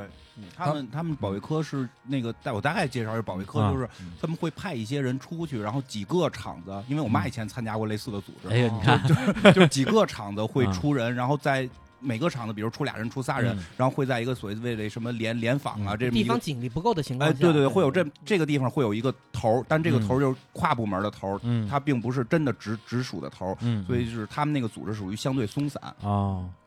所以总之吧，就是他们这个船厂的保卫科的这些啊员工，然后要配合警察去盯梢盯这个犯罪分子。啊嗯他们被安排到一个，那应该是一个水塔吧，还是一个灯塔？水塔水塔水塔是吧？嗯他们被安排在一个水塔的顶层进行盯梢。嗯警察跟他们说的是什么呢？说这件事儿不要让任何人知道，嗯，你们就在这儿盯梢，一直盯到这个犯罪人员来，然后谁都不能说，对谁都不能说。而且他说呢，就是这个事儿呢，就是首先是一个特大的这个特别重要的案子，对，对，我们有七个埋伏点儿，没你错们，这是最不重要的一个，对，呃，而且你们这个是没有任何的这个这个事实依据，是靠我的直觉 对但是在破案的时候直觉很重要，对，所以你们就开始埋伏是吧？对直觉是很重要的，所以他们就在这儿埋伏，因为是两个人，嗯这个冯巩跟这个田科长两个人在这对儿轮班倒嗯。结果呢，因为这个组织交代的这个任务不能跟任何人说嗯，就导致了这两个人分别跟家里都出现了一些问题。嗯冯巩是因为晚上出去，因为他盯夜班，他晚上出去，年轻嘛，对，这江山肯定不乐意啊！啊对对啊吧你这你老爷们儿，这你晚上老出去，这 像对话对啊。然后这个这个田科长呢，是因为他本身就有肝病，哎然，后就家人又很担心他，他又不能跟家人说他去做什么，对所以就导致他他们两个人跟自己的家庭之间都发生了一些事儿，对是，这个是很关键的。于是这个矛盾就在这个盯梢行为时间越来越长、越来越长、嗯越来越长，这个这个里边展开了。对很荒谬的感觉出对来，了。而且盯了很二十多荒诞天的时候，这俩矛盾都到了一个激化的最高点对。对冯巩那边是直接后院起火了。是对就是他这个在电影，其实他设定嗯前男友是嗯是一个媳妇儿嗯，他媳妇儿的前男友啊，对从日本归来，然后向他求爱，嗯，然后呢，他说：“你看我这这冯巩也不也也见不着人，对啊，也没嗯也没个说法，这靠不住啊。那我干脆我就回到前前男友回报吧。嗯，然后他这个科长呢，直接就是肝癌晚期，对啊，就对活不了了。嗯，两个人就是一下这矛盾就全都激化了。然后这时候呢，冯巩说：“那你都快死了，那这我那我来盯吧。是”然后就一个人就是就是一直盯下去。然然后这里边又出现了一个小插曲，就是本身相当于这个这个疑犯啊，也又又是牛振华，对，就是智者，智者， 演员这叫智者，但是整个礼拜里边出场应该不到五分钟，我必须嗯说不是很合适。他不再像一个长得不那像种智杀者，人犯什么的。呃，就没那有个你智这个疑虑，冯巩一开始也有，你看那照片一个劲儿问说你确定这是那古代的？你确定是吧？后来看见，后来他们最早看见他了嘛，还说对这个是下夜班的， 啊对，这个就是刚开始那个问题，就是说嗯这个电影嗯让我想起另外一个电影，就是《集结号》，嗯啊，对他最后盯了三十多天，嗯，这个信儿让他们取消这个盯梢这件事儿，一直没传达到哦对老就师实际上大概没几天的时候就决定撤撤呃，撤在撤二在二十多20天的天时左候右，相当于这个是这个这个警察啊，嗯警察这个叫叫什么来着？叫羊羔羊羊羔羔啊，羊也也是一个羊羔啊， 嗯对。然后呢，羊羔是这个当时那演员啊，叫这个张晓彤对，，当然叫哦还没改名儿啊，对对现在对后改来名是张嘉译，张嘉译老师，他演的一大帅哥啊，警察就是一个神探的一个角色，结果被这个智者 啊、嗯对给固步一阵啊，给吸引到广州去了，他就就觉得啊，北京这点儿都可以撤了。是结果呢，这消息传到郭冬临那儿，郭冬临是一是一小人，他就说，哎，你他妈反巩天天跟我们这儿牛逼啊，嗯那叫你牛逼，来就接着盯着，嗯然后就没通警知方，不知道，他对们不知道，就没就是通知丫呢其实其实牛润华是想通知，但是他当时在打牌，对然后就完全把这事儿忘了。啊，呃不是不是你说郭郭冬冬临临，郭郭郭冬冬临，郭冬啊临是是是在打牌嘛，就啊完全把这事儿给忘了。反正就没当回事儿吧，嗯对对也对，不当不一回定啊事儿他之前一开始他俩是有矛盾的。啊。对他那冯巩和直接骂过他，他说：“嗯你别以为对你跟警察开过会，你就是警察了。啊 哎哦不是你们都把人想了，的太黑暗了。对对对，他们之间是有矛盾，没就有是这个电影呃，那肯定得在铺小说里边你知儿，道小说里是啊他就是诚心的，对嗯他就是故意在的。电影里边对表现的缓和了一也点，就对是对也就是说，最后呢，因为这个郭冬临的原因，冯巩一个人，因为那因为他他科长快挂了啊，就是这已经回说了，嗯回家歇着，他他他一个人盯了，又多盯了十多天。对，结果呢，最后这个呃绕了一圈儿啊，这个呃智 者在广州被擒了，刘振华啊，啊咱被擒之后，跟那个啊这个张张晓彤老师、张嘉译，张嘉译老师说，哎呀，我想见见你们在北京的那个水塔那儿盯梢的人员啊，对埋伏的人。嗯，要不是他，你们抓不住我，是就是那种感觉。然后就是我很疑惑，你们为什么知道那个点？派两个特别不专业的人，但也一直在那盯着。嗯啊对，你们到底知到到底知道还是不知然道？后然后 这个然后人张嘉译说我们这儿没没有人，都已经 撤了，对吧？不是，他没说说，他他没没说啊他就是那种，但是他就自是己很疑惑嘛啊，，他心里很疑惑，但他对但他不能承认啊，对，嗯啊，就那么一种感觉。这就是这篇最讽刺的地方，嗯就是警察他竟然说我通过直觉，而不是说通过一些严谨的推理。嗯，当然，肯定直觉是有一定是重要直性觉的。加失误。对，因为他 的他的经验导致他有一定的直觉嘛，这就是我嗯们所说的职业本能嘛。然后那个又是最重要的一个点，嗯，对啊，里面有他什么护照啊、钱啊什么一堆东西。全在那里对边啊儿了，就对就是因为他那个是是因为他那个水塔啊正好能看见他那房子嗯，对，对，能就他的他的一个老窝吧。对嗯而且就是就是警察靠这个直觉让他们去盯那个点儿，同嗯时又找了这两个非警务从业人员，嗯对就是不专业的，结果导致了他们第一次发现牛振华的时候，竟然把他给放跑了。嗯对嗯这都是一系列嗯的矛盾，就是推到后边，你发现都是最开始那个点引起的。 是对所以就是这里面，我觉得对很多东西的，就是讽嗯刺，我不知道是不是应该叫讽刺，因为在那个嗯年代，大家可能觉得这个很正常，但是你、就是一个优优秀的作品，你在任何年代看，可能感觉不太一样。嗯，你发现那个年代人他患着肝癌，他竟然还要去坚持那个工作，嗯，而且这个工就作无法对想 象。而且这个工作对他来说是很辛苦的工作。嗯嗯，夜间就是盯梢这种东西是非常毁肝的。嗯，嗯然后像那是个是是，像冯巩这个，是吧？用用用你话说，那么漂亮的媳妇儿， 哎然后呦，不要了，愣在这儿完成上面交代的工作嗯，这个在现在来看是很荒诞的而。且原来这个这个人物的人设是一个不太这个负责任的人，对对，没错，一个特别不工作能力非常差，但是很讲义气的人，对，他主要这么讲一个义气设定然后结果最后他知道消息，他就爆发了嘛。啊，对对，啊，他就他就把这个郭冬临打郭冬临给打了。哎，对，打那段特别爽，你们有没有？就对因为我他那们个大家观众都啊会有代入感啊，那时候大家啊都会觉得我操，这一定得打压呢。不是，我觉得牛逼就是他那个打击感，嗯，就那个那 个真的对那个音效配的特而别且好，冯巩他一不句话没说，对，对，就就就往没有死了打那就种往，上来就对，打而且他不是那种武打片那种叮咣叮咣啊对特别对假的，就是感觉对就是真的在他那个打打我，特就别有点爽像，市井那种，就是对对打架对特野蛮那种，特别可狠惜，然后一顿抡，我操对，这这这这搁谁谁不得打是不是？在在座的几位是不是要真是遇到这种事儿，那不疯了？吧对，因为他相当于是这盯梢结束了，然后犯人也抓住了之后，冯巩也一觉睡三天，嗯，睡醒之后，他科长已经已经这个去去世世了了去。世了对然后他就是从追从参加追悼会之后，直接去打那个嗯郭冬临去了。 然后这个戏基本上也到尾声嘛，嗯最后电影电影的结尾是一段他跟这个啊张嘉译的两个人一段搞基的戏，嗯，对， 是吧？哎呦，这就是啊，就相当于是张嘉译把他从牢里从那个那个应该捞看出来看守所嗯捞出来了，捞出来之后说就交个朋友吧因，为因为打了人，啊所以所以就啊，对，捞出来说交个朋友吧。嗯然后冯巩就是那种爱答不理的。然后江先生说：“哎呀，你人怎么这样啊？”然后冯巩说：“他一会儿往前走，他一会儿回头，嗯，我就交这个朋友。嗯结果这时候张嘉译突然就一回头，然后灿然一 笑，然后然后两个人就开始开始对眼儿。 我说：“哎呦，那时候就开始流行这个了。不那电得影当中电视结束还啊，有一点，小电说影呢加了一个细节，就是嗯他给一个人打电对，话，打电话那个是这哦个戏对对最对精彩的地方。啊对对，就这个我可以，我就我一会儿可以单独再说，因为这个点说实话我我没太懂，我想我想请教一 下。当时我看出了卫斯理的感觉，啊，对对对对对 对，因为这个这个东西是小说里完全没有没有的对，是吧我讲一下小说跟电影的几个嗯大的区别吧。嗯呃，一个是关于他们俩的关系的设定，对，就是在电影里边说了一句，嗯，说哎，我们咱们都领证了，嗯什么什么之类的，对等于是暗示他们俩是已结婚婚了嗯夫妇，，但是没房他们俩所有的表现嗯，都不像两口子的表现。嗯如果已经领了证了，一个前男友回来，怎么你就嗯那么那么容易就跟人跑了？嗯这不像是嗯就是结婚之后的关系。对，也就是他在小他在小说里边根本两个人就是那没种结婚，男女恋人朋友对对啊，就是那同居种关系同居关系。嗯对，所以我后来在想啊，为什么他电影里边就是非常突兀的加这么一句话？我觉得可能是跟审查什么有对关系。那会儿时代审查对，啊有就关是你想一，你想这个非法同居一那九会儿嗯九六年的时候，两个人没结婚就同居，是不是不太好？呃作为主角，呃，你有那个是那这样，样的那行个为应该对可能当时是有法律不太允许，因为他在电影里有过一句，嗯他去跟那个他科长说，说我跟媳妇儿睡觉，就是他科长应该都不知道他结婚了，还说一句啊这话你也随便敢跟我敢说，嗯说我不就跟你说嘛，所以对可见那会儿就是非法同居还是有对问题的。那当会时儿开房都得要结婚证了，对对对，当初对开房是要结婚证的，对，所以呢，因为我觉得是因为这个设定导致他最后电影的结尾没有办法跟人小小说走。嗯嗯小说呢，首先它的埋伏点不是水塔，嗯而是在一个半山坡，嗯山坡里的那么一一块平地，嗯旁边就全都是一些花草树嗯木之类的，哦是在那儿监视的更。严而且啊而更严且峻这了而且小说里床戏特别多，啊，嗯就是他跟 冯巩跟江山的床戏嗯啊好几段儿，是吧然后包括他在这个埋那个埋伏的时候，用望远镜看嗯。就各种居民楼里边的床戏啊，嗯各各种床戏哎呦特别 好。这哎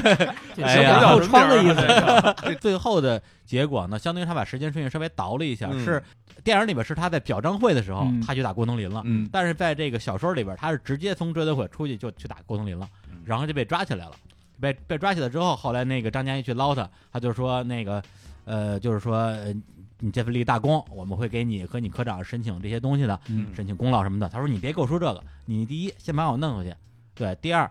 我这个拘留不能给我留案底，哎你这叫帮我。嗯然后呢，当时那个张晋边上不是有一个小警官嘛，小姑娘叫嗯小台，在电影里是个女的，小说里是个男的。嗯然后小台说这两个不是回事儿吧？然后冯巩这个角色在小说里就急了，说、嗯你说怎么不是一回事儿？嗯怎么不是一回事儿？嗯就这样的台词，我在想，我特别喜欢，嗯我觉得就就是那个人小在那个状人态物，的这种对，他就会说这句话，是就怎么不是一回事儿了。后来那个张嘉译就说沉吟了一下，说这个情况是比较特殊，我来解决一下，然后把他从牢里就带出来了，然后这个人就没再出现了。然后这个小说最后结局是，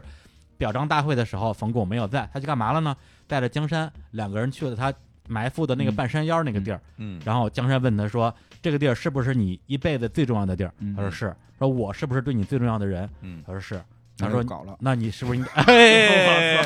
你是不是应该说点什么？”冯巩说：“咱们结婚吧。啊，小说是这么结的，嗯但是因为电影的设定了，他们俩是已婚关系，所以这个结尾就没法这么嗯就没法这么结了嗯，只能让他去跟跟张天去搞基了。啊，那那这这他是这样的，看来那时我候觉得这电影里边儿也嗯就是岩高警官最后的这个回头，可能也是对他整部戏这种表现的一种对人格的一种一种肯一定种吧。赞许，对一种认对可，这么一个关系。杨高他是有负面的在里面，他对最嗯啊后对其实是做角色的一个补偿，嗯，因为对，在就是冯巩去找他的时候，他是不认识冯巩的，嗯他等于是最开始对冯巩是不认可的，，对对因为你毕竟是非警务从业人员嘛，嗯他对你是不认可的，对对他的而信息没有那么重视。对啊，而且你那个点儿又是我靠直觉嗯让你去盯 的，不是是我们推 推断出来你要去盯那个点儿，嗯所以最后必须要给杨高警官一个补偿，嗯因为他是正面的警察形象。嗯你要搁今天可能就无所谓了，嗯 今哎，天可能大家对于这 哎个灰色地带都理解的更多了，嗯但是但是以前必须得是这样。是对是是，还有一点就是小说里对于呃，就是之前的一些背人物背景介绍的比较丰富，比方说冯巩跟这个科长什么关系，科长为什么只能当个科长这么大岁数，以及他跟郭冬临两个人是怎么结的梁子，嗯会介绍的比较细。其实有点像我像去年的时候看那个《我不是潘金莲》啊的里边儿啊，出现了很多啊非常丑陋的中国男人，啊是那这些人刚一出来，他就是一个丑陋形象，嗯然后呢就是那副嘴脸，但是他们背后他们个人的成长史是什么样的，电影里没有讲，但小说里都讲了，嗯是嗯对，所以这电影它也在这部分做了很多的铺垫，让很多东西变得合理。然后小说跟电影最大的一个剧情的一个分歧点，也是我看电影的时候觉得稍微有点过的地方，就是在于冯巩到最后被发现之前都没有跟江山说他在执行什么任务，嗯对这个，一方面他的确加强了戏剧戏剧张力，嗯让所有东西最后在一最后一刻集体爆发的，爆发对，集体爆发的。但是另一方面，我觉得说，至于吗？这个真到那个份儿上了吗？然后在小说里，的确他是提前就跟江山说了，嗯说我在执行一个特殊任务，按理说我不能告诉你，我已经犯了错误了，但是科长已经不行了，嗯然后我现在要一个人去盯，然后你每天给我送一次饭。从这个节点上，两个人其实就就已经和解了，哎就提前和解了，这是小说跟电影一个区别吧？嗯，对因为电影那么改是为确实是为了戏剧张力，对对要不然他对最后推不起来那个情绪。是是是嗯就就为了所有电影就为了打那一下是，对那爆发的那一下对，所以从如果是从小说的来看的话，其实我能够更能感觉到他这个电影，他在就是这个作品吧讲的东西，我会更倾向于集中在批判官僚主义的东西。嗯对，虽然那里边也有一个破案的一条线儿，嗯也有感情线，但是那些东西我觉得相对比较弱化。对，其实更多的矛盾就是他科长郭冬临还有厂子里一些其他的一些嗯乱七八糟的人之间的这种关系也好嗯，造成这么一种荒诞感。但我觉得电影当中就强化了这个荒诞感，嗯就每一个人自己的命运被左右的那个点，你不知道是什么。就嗯就是那个牛振华这个凶手怎么知道自己的人生最后被抓，是因为郭冬临不通知人呢？啊是嗯嗯 他完全没有办法去料这件事情。啊，这个对这一点在对小说当中是一个设计，但嗯电影中被大大强化，对，嗯你然后能感觉到那种，就你嗯根本很无奈，你不知道什么在影响你，嗯包括科长的那个那个病，嗯包括他到嗯最后，我觉得我印象深刻是他两个人因为无聊的时候，两个人就打赌嘛，嗯他不是给他写了很多欠条嘛，嗯，嗯对所以，他在那个那个追悼会的时候，一张一张的去烧那个，呃，那个那个镜煽情头点名场面的感觉。嗯然后，反正我这片儿嗯觉得就是电影加的那个电话的梗，还是我挺喜欢的。哎，真的，真的，因来为讲讲讲，因为因为这个片儿从一开始就是从整个一开始就是江山让这个呃冯巩去打个电话去对去请请假什么的，他讲拨错号了，对，对拨错号了，那边拿起来就说你打错了。然后这个冯巩作为，因为这里边电影里边设计这个冯巩这个角色是这个想当办案的人，他想当个柯南，但是呢他胆儿小，嗯他他怕出去干架，所以他就是只当了一个保卫科的嘛，所以他就是说分析说这个人为什么我没说话，他就说打错了，嗯，他到底是谁？嗯他知道屋子里没，就是他不肯定不是屋子的主人。要是主人，他得问我是谁，我打这对要的是谁，他是不是一个判就是作案的人？对江山还说那作案的人疯了接你电对话， 啊， 对吧？就是你会发现冯巩其实的推理特别烂，然后然后呢，他在后来在水谁主的打电话？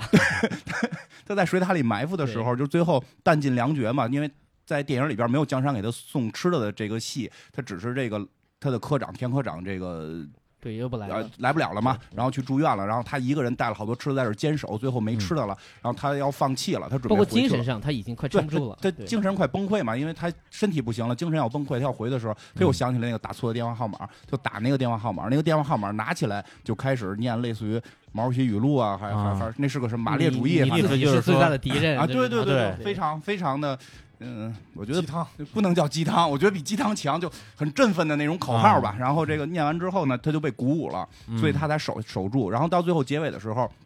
他被从监狱里捞出来嘛，他又问这个你帮我这个查一个地址。对，他就问那个警察说：“你能帮能不能帮我查这个地方号码的地址？”然后他们就查着了嘛，就去了。去了之后，先是敲门没人听，然后楼道里过来一大妈，告诉他说的这个你摁摁门铃儿，嗯他听听不见，就是他听不见敲门。嗯然后他们一摁门铃儿呢，也没门铃响的动静。但是这时候嗯门开了，出来一个坐轮椅的大爷。出来就说我不认识你，嗯然后这冯巩说啊你是不认识我，但是呢这个我经常特别打感谢啊，你对你经常给我打电话，我给你打过电话，我特别感谢你，你帮助了啊我什么的。然后他继续说我不认识你，然后最后就是进了屋之后，啊，这个警警官先发现了，他是个是个 NPC，就 就会说一句话，我不认识 你，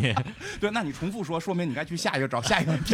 不要再点空格了是吧？不要恐不是你多说几句有有特殊剧情的触发，这个哎，这就是就特殊剧情复发了。我多说了好几句，他一直在说我我不认识 我不认识你。然后这个警官就说他肯定听不见，然后发现他确实是一个聋聋子。然后这个时候就是。电话是亮灯的，对对，这个冯巩说不可能，我一直给打电话，如果他没有鼓励我，我是坚持不了的。 对，然后这时候电话铃响了，就发现是灯是在闪，而不是通过电电话铃的这种声音的铃声。这个时候，这大爷拿起一个电话来，翻开一本桌子上的马列主义思想，就开始念，啊夸夸夸狂念。然后就这个时候他们才走出去，啊走出去之后才有那个搞基的那个回搞基回那头个一笑的那个戏。对所以就是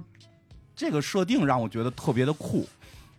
我是觉得挺魔幻的，但是有点儿有点儿飞，我觉得 我就是当时飞看了到这一下儿的时候吧，对飞啊我了其实其实想的特别简单。啊，其实我觉得它跟《埋伏》那部电影有好多能联系到一起的，嗯就是《埋伏》，它那个剧情设定是在应该是改革开放之中的事儿，是吧？嗯，对，就九嗯就是九六年了嘛。对，应该是前期的事96儿。年但我觉得这部电影它可能是在人们经历了改革开放的一个大潮之嗯后，有一些反思的东西在里边儿。嗯包括呃，这个应该是失聪的老人吧，对，跟他这个整部戏里边儿，他跟科长两边儿坚守这个岗楼这个事儿，嗯我觉得有些呼应的地儿。对我觉得就是可能是不是我们应该坚守一些东西，对，就是在这老个一时代代坚守的那些对吧。因为实际上科长，因为我跟别人一块儿看的，他们也觉得科长疯了，嗯为什么得肝癌了还还还嗯这个坚守？他是他是不是被洗脑了什么的？其实我觉得。不是说被什么洗脑了，因为最后科长说了，他就是说责任感。对我觉得这个是不管你在什么时候人该有的一个责任吧。对，当然剧情肯定是夸张了啊对对对但是可能我觉得导演包括他原著对小说可能是，呃，想让在这个大潮之下，有一个让反我思，对有一些嗯反思，让是每个人是不是需要冷静一些？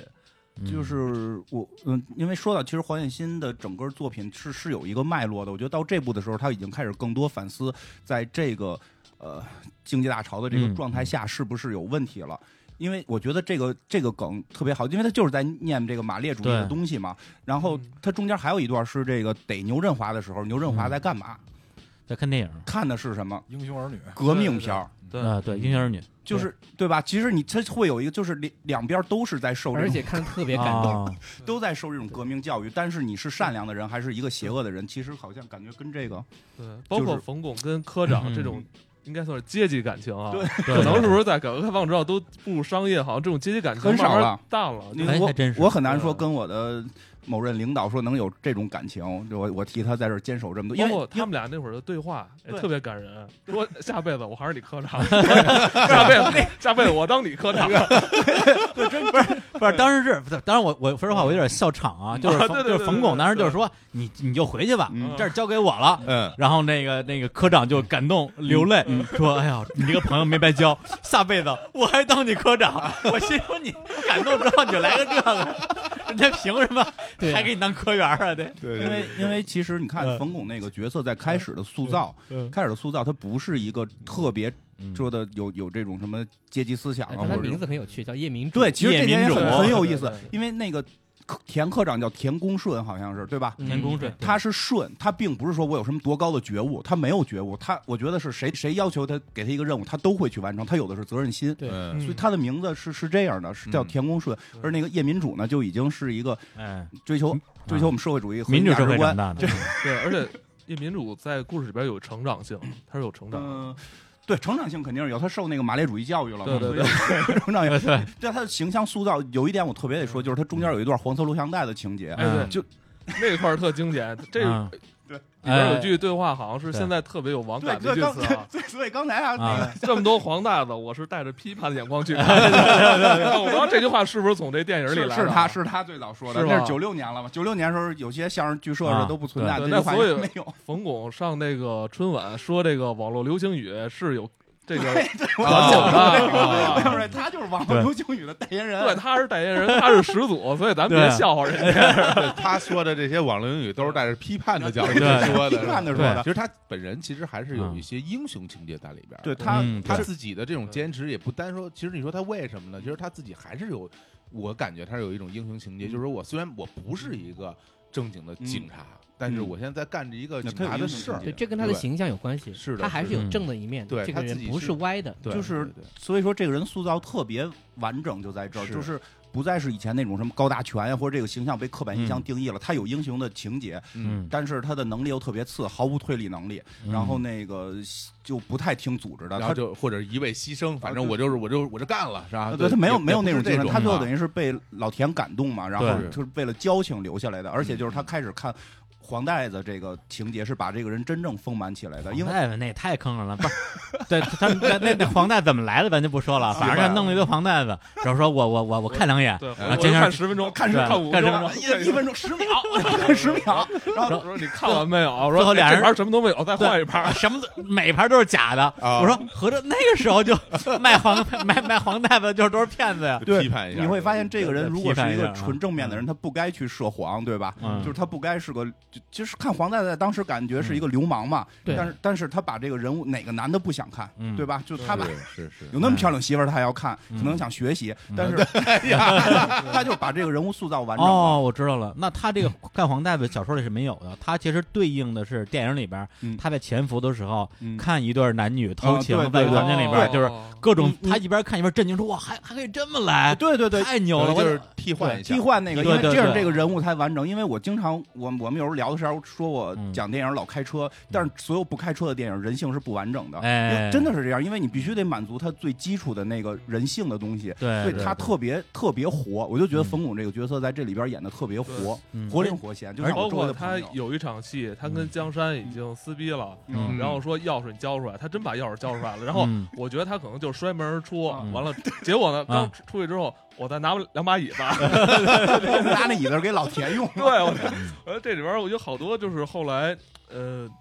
冯巩标签儿式这种幽对默对在对里边儿。就还有包括他那种委屈，他说你给我做碗面去，嗯对对对，然啊对后啊对这个反而让江山，就这个也哎那好像很感对人那对就很也感人很感人，反而对江山一下心就软了。啊对你对不可能对是在女人那边，因为你不可能没吃才对，你要是对外头有有个有个有妞儿有个妞那儿，真对是，特当然了，感动江山那也个是瞎操心。你看他长那样，就是哎然后这工作还还就船厂保卫科，他外头还有女人，哎呀，这这可不一定啊，哎这个不一定。看牛振华是吧？不是我跟你说，这跟哎他科长那有关系。他科长为什 么下意识说我下辈子还当你科 长嗯，是因为那个时候大家嗯就是说我们岗位不同，只是分工不一样，哎，都是为了四化做贡献，哎对， 所以他们没有那会儿没有太强的就是阶级之分。嗯，对然后江山这个人，我觉得她好的就是她作为一个女性，或哎者说作为一个妻子，她的优秀已经超脱了现在这种女性的这种优秀嗯，你不觉得吗？嗯是就是你像现在，你要敢对你媳妇儿干这种事儿，我靠，你这绝对完了，家庭破裂。但是那个时候，因为她也是有时代感，那个时候的嗯对对女性是可以容忍这些的。嗯，她只要说我是去完成任务，嗯对吧？啊是因为是你想，这个任务一般提到这两个词，就是组织上下来的。哎如果说我上班，就直接说工作了，对吧？对对对我直接说工作，直接去上班，任而务且这个词儿有光荣感，就是这个意思。对有光而且荣她感最开始也是为了完成她这个侦探梦，嗯她觉得哎这对个盯梢，哎对啊呀跟她这对个呀，就是对他有他有英雄情节，他有英雄对，情跟节她这个是有关系的。对，而且最后就是关于电话那个哎东哎西，就是我个人感觉哎啊，就是个人感觉，就是电话这个东西，它是应该是有一种鼓励他前进力量的一个具象化。对，因为如果哦说，因为如果说我作为一个就是影视作品，嗯，我直接让这个电电影里面出现内心 OS，其实是有点违和感的。对哦比如说我直接让这个冯巩在这儿独白，说我应该有正义感，怎 么样？这是很傻，这这是有违和感的。嗯嗯那么他必须要把这种精神具象化，否则你对于观影人士来讲很难去看出来。因为小说好去写，对啊小说可以这么嗯写，所以我就把这个具象化的这种精神浓缩在一个失聪的老人身上，嗯，嗯这样就看起来相对吧，相对合理一些。而且本身这个片儿它就是有一种黑色幽默的东西在里面，嗯对那这一对段也是同样风格的，对所以还是所以比较搭的。对，我觉得最后的就是嗯去他想表达那个，就跟刚才艾文说的这个似的，他真的是有反思的，嗯对因为嗯，因为黄海欣其实第一部作品叫《黑袍事件》，已对经很预言对了。那个对大家其实可以去看看，一因为鸣惊人，因因为当初我觉得他是在替，就是以黑袍事件是在替知识分子来来诉苦。发声吧，啊，对，发声诉苦，觉得知识分子是受到了很多的这种压迫呀，或者怎么样，就是这种小人物吧。因为嗯开始对是很明确的是知识分子，回到刚才那个后来说的那个站直了别趴下，是他已经发现知识分子本身的问题了，对他在成长，他发现不是说我替知识分子发声就 OK 了，知识分子有知识分子本身的一些性格上的在这个时代的不适应，哎对对吧？然后他打这件事儿，再到了埋伏的时候，这件事儿就是从知识分子，我觉得扩展到了小人物身上，嗯就是去表现出了这种小小人物的这种，嗯呃，怎么说呢？就是你在经济大潮当中，你可能已经被腐化了，你还嗯需要这种我们的革命精神来教育，听着真正。对，他其实讲的是在这个变的里边儿的这个大浪潮里边儿不变的这些人，对，嗯就就是而且而且他大家所坚持的点嗯，就每个人都要去追求一个坚持，但这个坚持东西是什么，其实也是一种探索，因他也说不清楚我我应该为什么去坚持这啊件事。当然他，他每一个这样的故事，他最后都留一个荒诞的后门，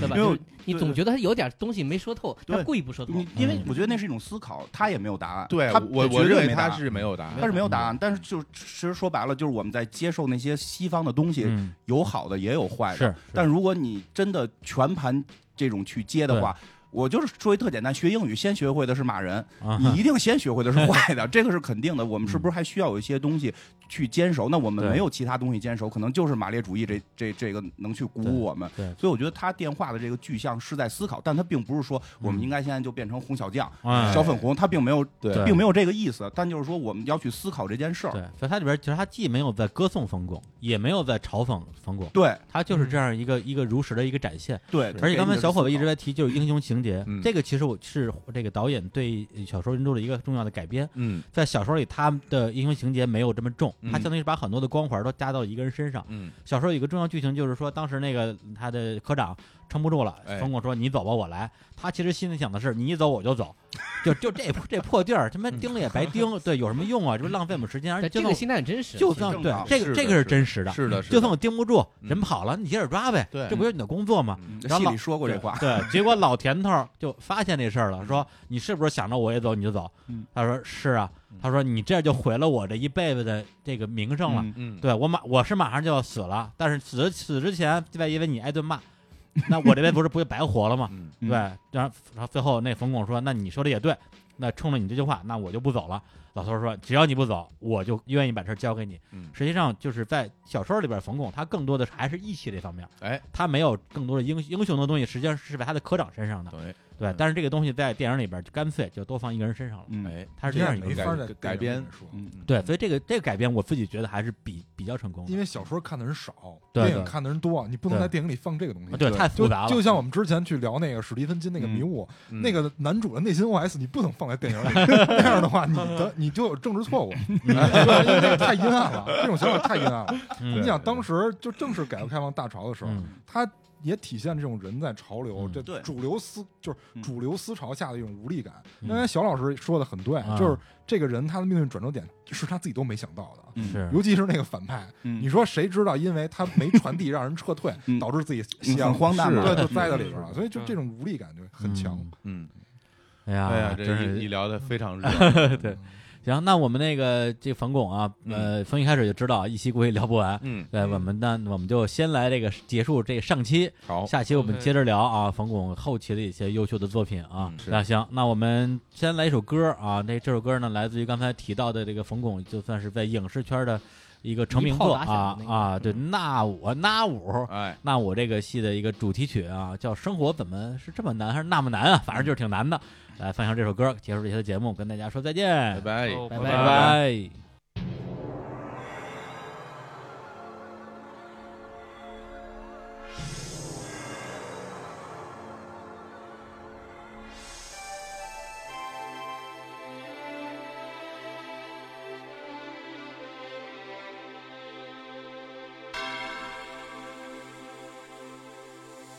大清国，定都北京，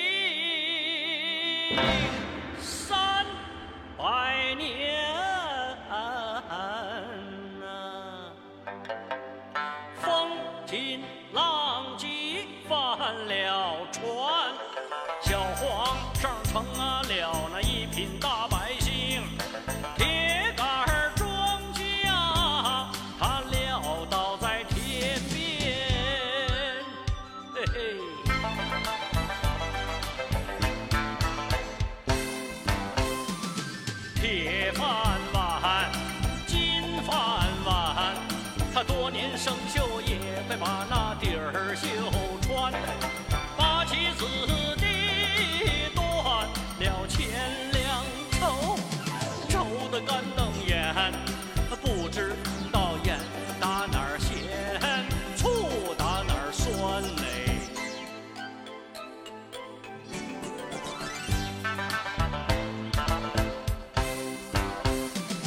铁饭碗，他金饭碗，他多年生锈也会把那底儿锈穿。抬头问青天，做人怎么怎么这么难？难难难的眼泪干嘞，流落在东南西四西四东南，那东南西四西四东南，那东南西四西四东南鼓楼前，我做人他怎么这么难？做人他怎么这么难？嘿嘿。怎么这么难？